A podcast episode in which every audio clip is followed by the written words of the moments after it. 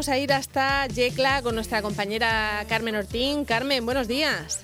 Hola, ¿qué tal? Buenos días. Bueno, nos da mucho gusto escucharte por aquí también. Ay, a mí también, a vosotras. Y además en este día, un día espléndido aquí en Yecla, 24 grados a esta hora de la mañana. Madre ¿eh? mía. De manga corta. Qué envidia. Nosotros nos vamos a chicharrar en cuanto salgamos de, aquí, porque en Murcia yo creo que debemos tener casi 10, 10 grados más que vosotros. Pero bueno, bueno estamos aclimatados, estamos aclimatados ya a esto. Exactamente. Carmen, querías, querías contarnos, bueno, ya hablamos en su momento con Pedro Ángel Sandoval, presidente de, AMPI, de la Asociación de Personas con Discapacidad, de cómo era ese confinamiento ¿no? de, con, con, sus familiares que están acostumbrados a pasar el día en un centro, en un centro de día haciendo actividades y bueno, estar todos en casa pues tiene su, su complicación. Eh, pero salir también la, la tiene, ¿no, eh, Carmen? Bueno, pues sí, vamos a hablar con Pedro Ángel Sandoval, presidente de la Asociación de Personas con Discapacidad Intelectual de Yecla, AMPI, y vamos a hablar, empezábamos eh, en el mes de marzo eh, de ese confinamiento, cómo llevaba el confinamiento con su cuñado Joaquín, que tiene eh, pues, problemas mentales, y con Esther, su hija, que es discapacitada, y bueno, y hablaban que al principio, en los primeros días, bueno, lo llevaban así, de aquella manera, ese confinamiento, ese cambio de rutina total y absoluto, pues que los dos están en centros de día. Eh, Pedro Ángel Sandoval, buenos días. Hola, buenos días.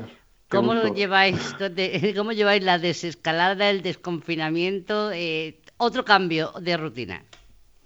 Bueno, pues intentando adaptarnos, como siempre, a cualquier cambio, aunque ya la cintura la va teniendo uno un poco más dura, porque los años van pasando y no pasan en balde, pero bueno, eh, bien, Bien, con un, es un problema porque si al principio, como os decía, eh, eh, acostumbrarse a la rutina, eh, a, instaurar esa rutina diaria y esa disciplina para pasar el día confinado las 24 horas todos juntos aquí, pues ahora en esta desescalada, cuando ya nos hemos creado nuestra burbuja y nuestra rutina, hay que empezar a cambiarla, ¿no?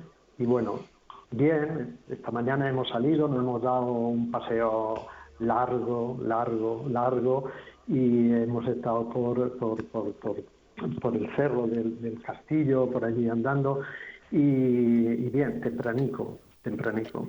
Pedro, eh, sí, Pedro, como, eh, después de haber estado eh, tanto tiempo en la casa sin salir, porque además tú eras de la opinión de que mm, no salir, aunque sí que lo podrías hacer, porque los dos son discapacitados y tanto tu mujer y tú, que son los que os ocupáis de ellos, podríais haber salido a dar paseos porque os lo permitía la, la normativa. Decidisteis que no hasta el Desconfinamiento de, ahora. Y ahora me comentabas ayer que después de haber estado tan protegidos en una burbuja, parece que tenéis miedo de salir a la calle y de ver a tanta gente, porque mm, se ha desbocado un poco la cuestión, ¿no?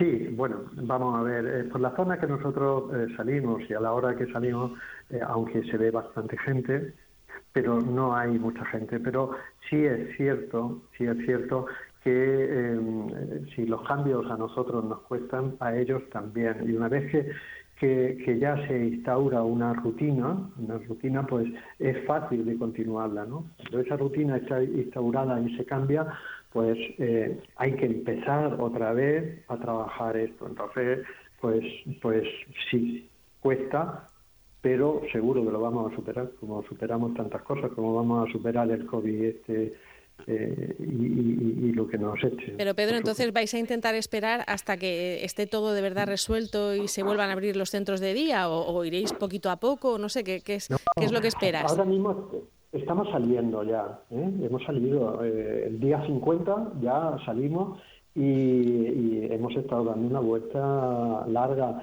y, y, bueno, y ahora empezaremos poco a poco, pues bueno, a que eh, me acompañen ya con más precaución y eso, a comprar, a la compra y tal, pero claro, siempre tienes un miedo porque vas muy pendiente de que porque eh, la mascarilla vaya bien puesta, que todavía no se la han puesto, ahora mismo a la hora que salimos no se han puesto, pero va a ser eh, pues un problema el que aguanten con la mascarilla y que sigan y que pero bueno, eso lo vamos a conseguir. Sí que estamos saliendo, ahora ya estamos saliendo, pero hasta los 50 días no hemos salido nada y ha ido con altibajos, pero ha ido bien. No nos demandaban tanto el salir, sí el ver a los amigos, porque eh, eso sí que nos lo demandaban, el, poder estar con la gente, ¿no?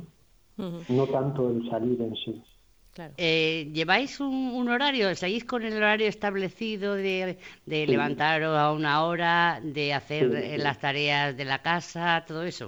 Sí, sí esta mañana a las seis y media acabamos ya levantados, eh, el aseo, prepararse para la salida, la marcha hasta las eh, casi las nueve, que hemos, hemos salido desde las siete y media, ocho y media, nueve eh, hemos estado en, la calle.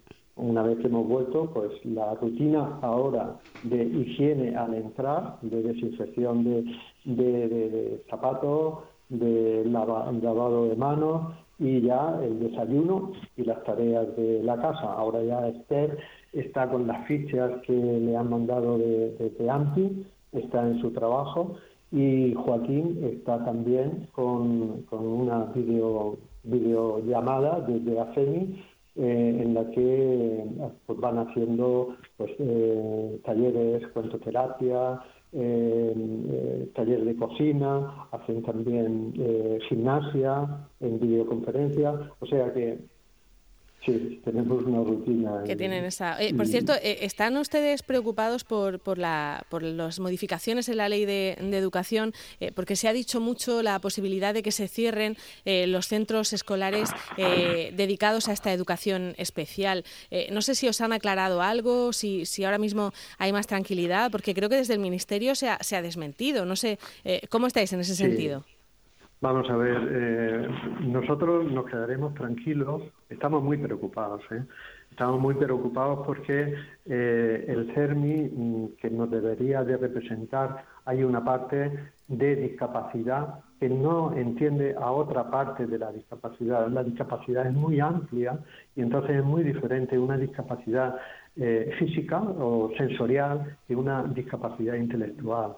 Eh, nadie eh, requiere los mismos recursos, ¿no? Y un recurso muy importante para las personas con discapacidad es un colegio de educación especial que está especializado en las personas, pero que no las confina, ya que hablamos de confinamiento, ni las aísla de la sociedad.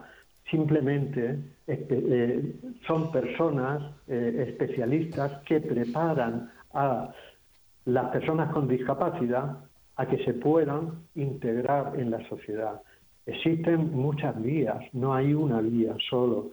Está la vía de, eh, la educación combinada, en la que mm, eh, se combina el colegio de educación especial con, el, con un colegio, eh, un colegio normalizado, vamos a hablar ah, así, y comparten las horas entre uno y los días entre un colegio y en otro, recibiendo lo mejor de cada uno de ellos.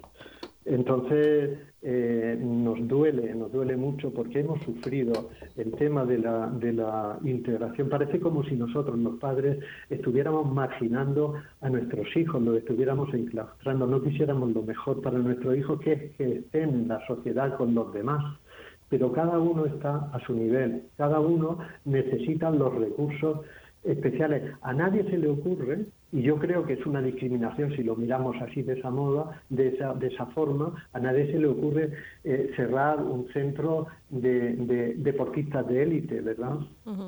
Es un centro especializado donde los deportistas se encierran para eh, mejorar sus capacidades, ¿vale? Pues un colegio de educación especial es eso, un centro donde las personas con discapacidad no se aíslan de la sociedad, sino que están durante un tiempo ahí recibiendo una estimulación, una eh, eh, fisioterapia, una logopedia, unos tratamientos de enfermería que necesitan, que en un colegio normalizado no existe. Entonces necesitamos todo eso. Bueno, lo que sí está claro es que Exactamente, y lo que está claro es que bueno que va a haber movilizaciones, aunque sean virtuales, para mm, eh, pedir explicaciones, ¿no? Para que eh, la ministra de Educación, pues también aclare, aclare si esto se va a llevar a cabo o no, o si se, eh, los centros de educación especial podrían quedarse sin menos recursos económicos. O sea que también sería es la preocupación que existe por parte de estos colectivos. Una última cuestión muy rápido, muy rápido, Pedro Ángel Sandoval. También han anunciado la ministra que si no hay vacuna contra el coronavirus, los colegios tendrán la mitad del alumnado en las aulas en el próximo curso. ¿Esto también le afectará a AMPI, que tiene un colegio de educación especial?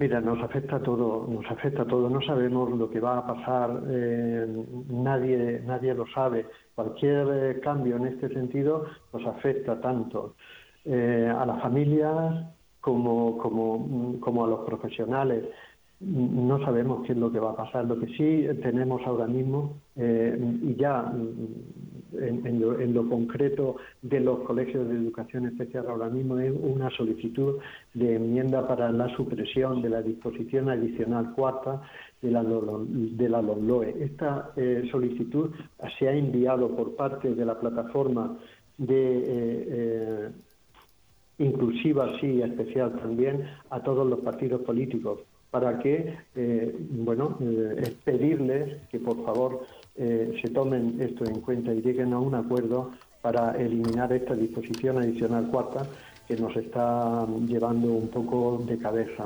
Bueno, no sé, ya no hay tiempo. Se verá, se verá qué es lo que van decidiendo y nos iremos enterando. Pedro, Carmen, muchísimas gracias y, en fin, que, que, vayan poquito a poco eh, con ese desconfinamiento y esa vuelta a la normalidad también, también ustedes. Vamos ya con el boletín de las 11, está ya por aquí Alicia Parra.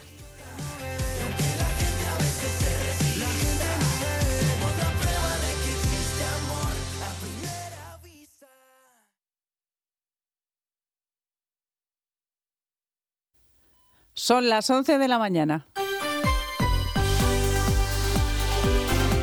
Onda Regional. Noticias. Hola, ¿qué tal? Muy buenos días. Datos del paro del mes de abril. El paro registrado en los servicios públicos de empleo de la